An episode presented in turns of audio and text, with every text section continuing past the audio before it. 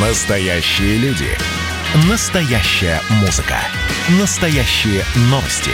Радио «Комсомольская правда». Радио про настоящее. 97,2 FM. эм.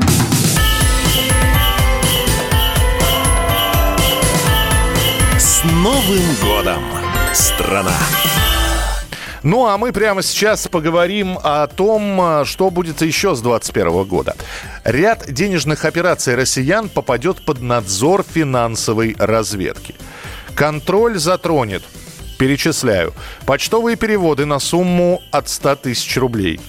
Возвраты неиспользованных авансов за услуги мобильной связи суммой от 100 тысяч рублей – Ставки в азартных играх более 600 тысяч рублей.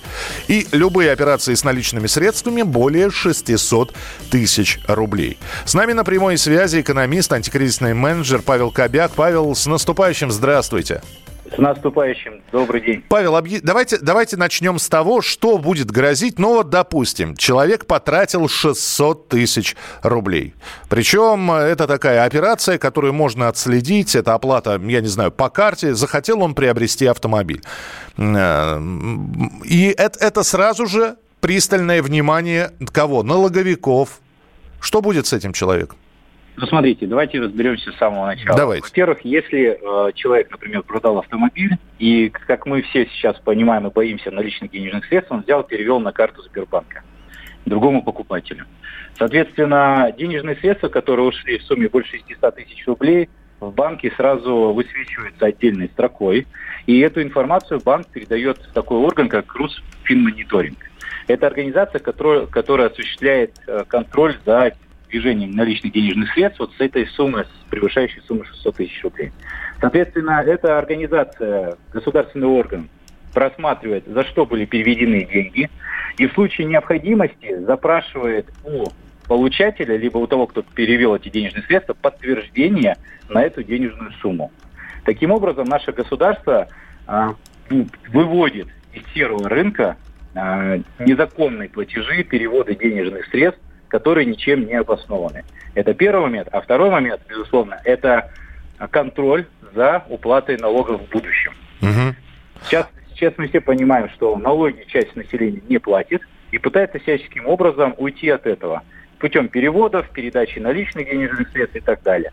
Государство с учетом нынешней экономической ситуации, конечно, не заинтересовано в том, чтобы налоги не поступали.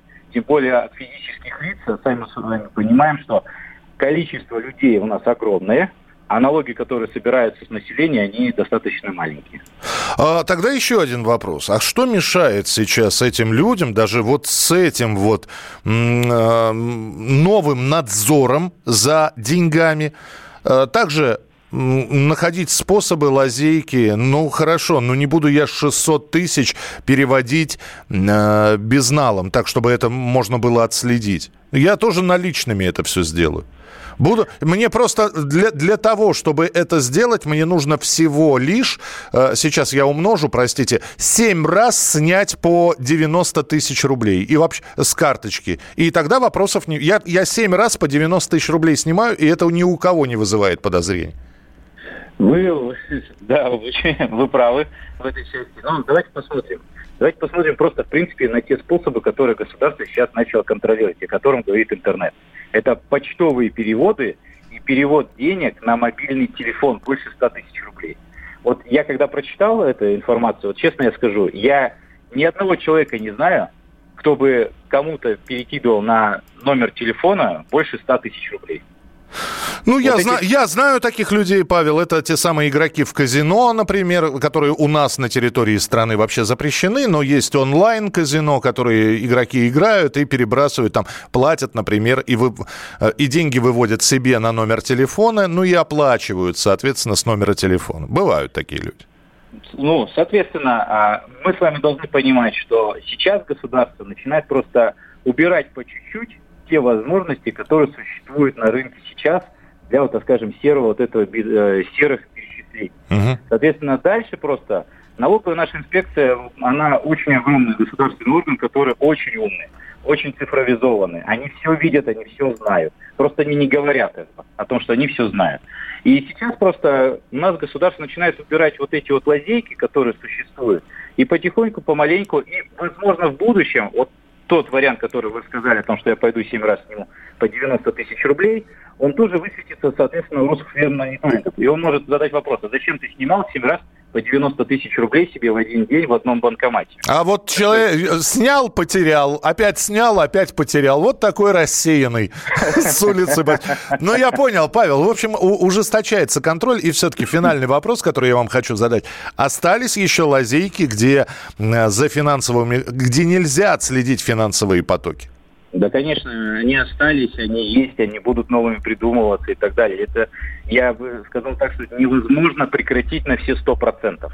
Можно ужесточить какие-то моменты, но всегда есть варианты, когда люди будут обходить. Пока существует нелегальный бизнес, нелегальные зарплаты, все это точно можно будет обходить. Ясно, Павел, спасибо большое, спасибо за комментарий и с наступающим Новым годом. Экономист, антикризисный менеджер Павел Кобяк был у нас в эфире. Ну что, это хроники Цыпкина на радио «Комсомольская правда». Имеет ли право звезда напиться, принимать наркотики и вообще вести образ жизни, который не может послужить примером подрастающему поколению? Что делать в принципе с алкоголизмом? Ну, перебрал в барик, со всеми бывает. Приехала полиция забраться на постамент, тереть э, каменный член и думать, что произойдет с тобой чудо. Звонит бабушка, она говорит, не имею никаких претензий к тому, что ты используешь мат. Можно не позорить меня на всю страну и вся в своем посте написать грамотно с мягким знаком. Известный писатель Александр Цыпкин ведет дневник специально для радио «Комсомольская правда». Без купюр и цензуры. Хроники Цыпкина. Слушайте по пятницам в 10 вечера по Москве. Я, правда, к сожалению, сразу сяду.